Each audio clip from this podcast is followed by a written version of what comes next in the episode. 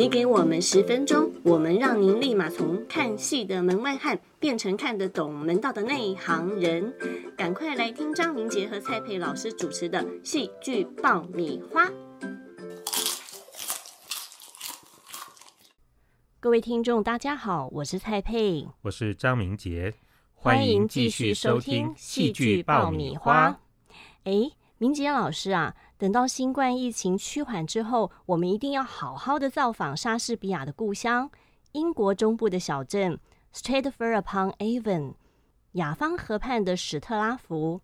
听说啊，在那里的莎士比亚故居，那里有个后花园的小舞台，不定时会有莎士比亚的舞台剧的演出。哎，有的时候啊，是莎剧选段，或者是十四行诗的朗诵。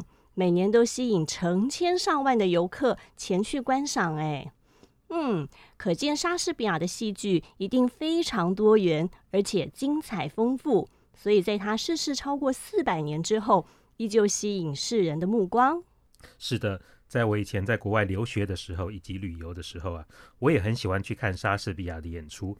一方面呢，是抱着学习的心态。莎士比亚的剧本其实不容易阅读，现场听呢也不容易听懂。但是看完了演出之后，再回头来读剧本，因为脑中已经有了具体的形象，读剧本的时候就省了许多的力气，也比较能够抓到重点。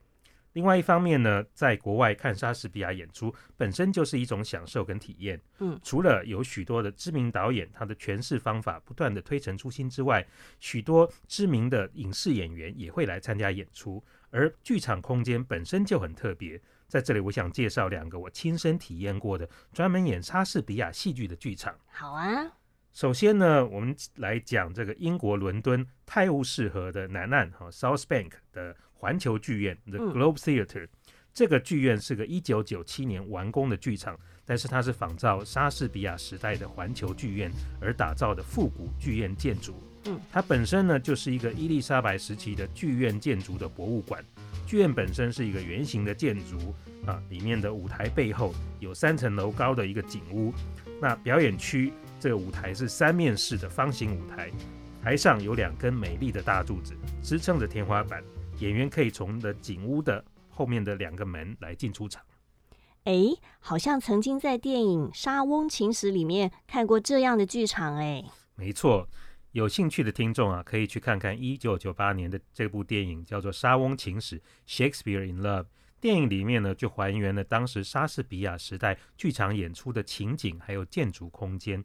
电影本身当然也非常精彩啦。他讲年轻的莎士比亚一边谈恋爱，一边写着《罗密欧与朱丽叶》的这个故事，请听众们一定要找来看。嗯，那。环球剧院呢，最特别的是舞台前面被圆形的建筑围绕着的这一片空地，这个是站票的观众席，它没有天花板，所以完全靠自然光的照明。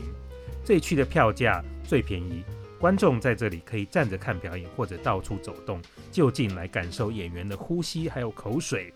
呃，就是摇滚区的概念啦。嗯。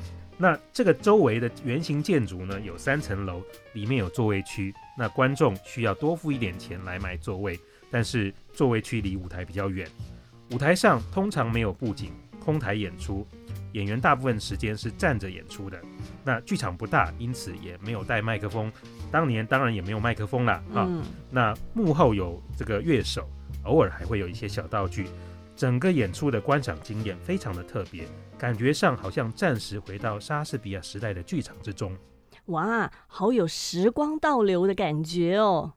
那要介绍的第二个莎士比亚剧场在哪里呀？嗯，好的，第二个莎士比亚剧场空间呢，则是纽约市中央公园里面有一个露天的德拉寇特剧场。嗯，剧场在中央公园的西八十一街入口附近。剧场外面呢是可以办音乐会的大草坪，而剧场的舞台后面可以看到一个大池塘，池塘后面还有一座小城堡呢。哇，好有大自然的气氛哦。嗯，这个德拉寇特剧院是在一九六一年完工的。那中央公园的莎士比亚节的演出是从一九六二年开始。这一切的背后推手是一个叫做约瑟夫帕帕普的人，他推动的。他认为呢。剧场表演应该是属于人民生活的一部分，所以呢，应该是免费的。那所以他就完全靠着募款来新建剧场以及筹备演出，到现在已经快要六十周年了。哎，免费的中央公园莎士比亚演出，听起来很棒哎。那要怎么拿到票啊？观众在中午的时候，必须要先到位于纽约东村的公共剧场来排队领取入场券，而在开演之前，要到现场去排队入场领取随机划位的票。演出都在夏天，从下午一直演到黄昏到晚上。开始的时候是自然光，慢慢的就会切换成舞台灯光。到了观众散场的时候啊，已经是满天星斗了。每年夏天都会演出两个不同的作品，许多大明星啊，像梅丽史翠普啦、凯文克莱、娜塔莉波特曼、安海瑟薇等等，都在这里演出过呢。嗯，我记得以前当观光客去纽约的时候啊，中午要先去排队。然后呢，下午还可以逛个美术馆啊，或者是走访一两个景点，然后晚上再去排队看演出。不过，因为一整天要排两次队，时间有限的观光客呢，就比较没有办法观赏到喽。那该怎么办呢？那只好建议他们去看百老汇的演出喽，因为百老汇是可以提前订票的哦。接下来呢，我还是要介绍莎士比亚四种戏剧的其中另外两种。啊，分别是历史剧以及浪漫传奇剧，这英文叫做 romance。嗯，其实我一直喜欢看莎士比亚演出里面的浪漫传奇剧，因为呢，浪漫传奇剧最特别的就是剧情离奇，充满了起伏还有转折，而主角通常会遭受到一些误会，而且可能需要经历一些冒险的旅程，因此场景变换丰富，可能会流浪到不同的地方。嗯，故事常常会跨越两个世代，而上一代的误会跟苦难。要等到年轻一代长大以后，失散多年的亲人重逢了，多年的恩怨才得以化解。嗯，浪漫传奇剧是像现在的爱情穿越剧吗？就像韩剧的《来自星星的你》。呃，其实莎士比亚的时代好像没有穿越的情节哈，但是这个浪漫传奇剧有亲情也有爱情啊。你看，像这个冬天的故事。就是有个国王怀疑王后外遇，导致王后假装病死隐居，而公主当时还是婴儿，那国王就命令这个大臣把婴儿抱走，搭船带到国外去丢弃。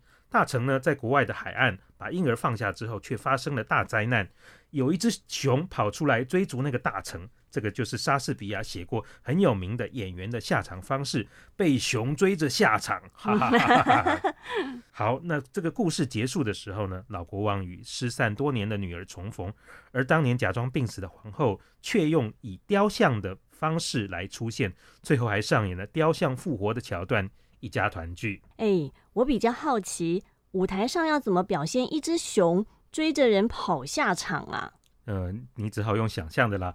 有时候是人哈去穿着熊皮来扮演熊，有时候则是用大型的偶戏来代表那只熊。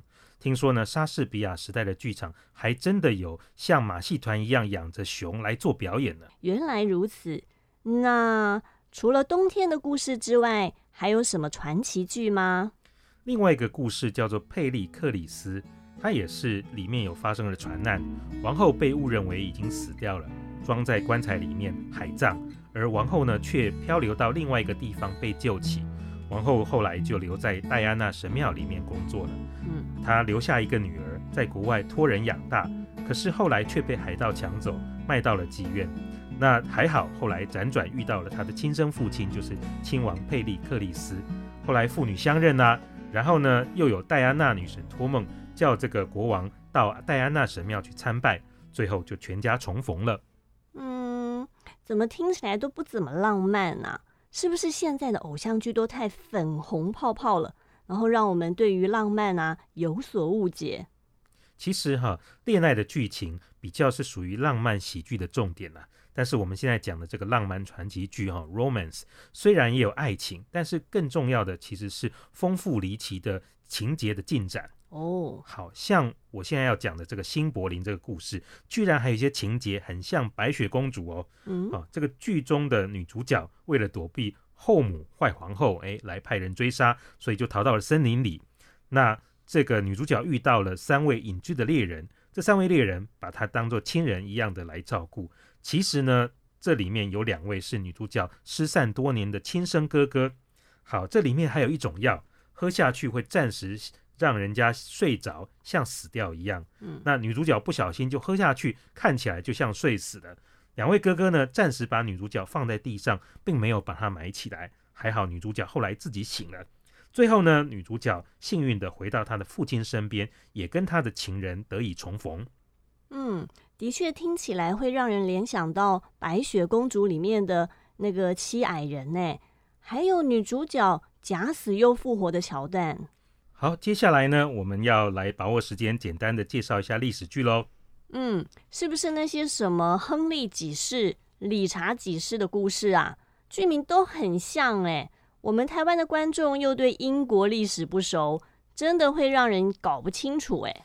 哎，不用担心，听我来解释喽。嗯，其实莎士比亚历史剧的重点可以分为两组的四部曲。嗯，它主要跟英法百年战争啊，还有红玫瑰、白玫瑰的英国内战有关系。哦，那么第一组四部曲是理查二世、亨利四世上下集，还有亨利五世。那里面讲了个性优柔寡断，最后被逼下王位的理查二世，然后呢篡位的枭雄亨利四世，还有他的儿子霍尔王子，从在一群混混之中长大的叛逆少年，到继承王位成为亨利五世，并且英勇的打败法国军队的故事。哦，这里面还有一个很有名的角色，他跟霍尔王子一起鬼混，他是个很有名的胖子，叫做福斯塔夫嗯。他成天爱喝酒、爱女人、爱吹牛，但是上战场打仗的时候却跑第一，躲起来保命。嗯，他的喜剧形象深受观众的喜爱，而他跟霍尔王子之间呢亦师亦友的关系也让人印象深刻。那英国的 BBC 哈，在二零一二年的时候，曾经有拍摄过一系列的影集，叫做《空王冠》（Hollow Crown），这就是讲这一组历史剧四部曲的故事。演员很精彩哦，有杰若米·艾荣斯，有班维肖，还有那个演漫威电影《洛基》的那个汤姆·希德斯顿。嗯，那第二组历史剧的四部曲是什么啊？那第二个四部曲就是故事接着讲下去的亨利六世上中下三集，还有理查三世，一共四部曲。这里面有英法战争，有圣女贞德，还有红玫瑰亨利六世以及白玫瑰约克家族之间的英国内战。当然，最后还有邪恶的理查三世他的崛起跟失败的故事。嗯，这里面有名的演出呢是二零一八年两厅院推出的阿姆斯特丹剧团，由伊沃凡霍夫导演所推出的《战争之王》，全长一共有两百七十分钟呢。哈，好长哦，观众不累哦。而这是因为呢，他把亨利五世、亨利六世上中下以及理查三世的故事通通串在一起，一次演出了，所以这个非常特别。嗯，那么国内的沙妹剧团王家明导演，他也曾经推出了不同版本的理查三世的演出。顺利的话，今年其实还有一出叫做《混音理查三世》要演出，这个也值得关注哦。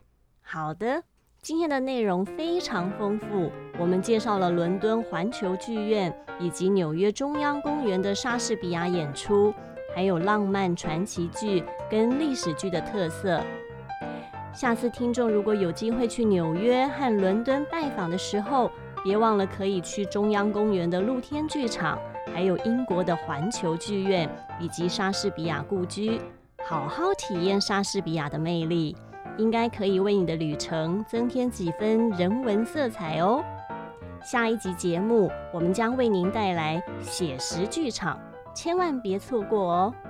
我是蔡佩，我是张明杰，更多精彩的内容就在戏剧爆米花。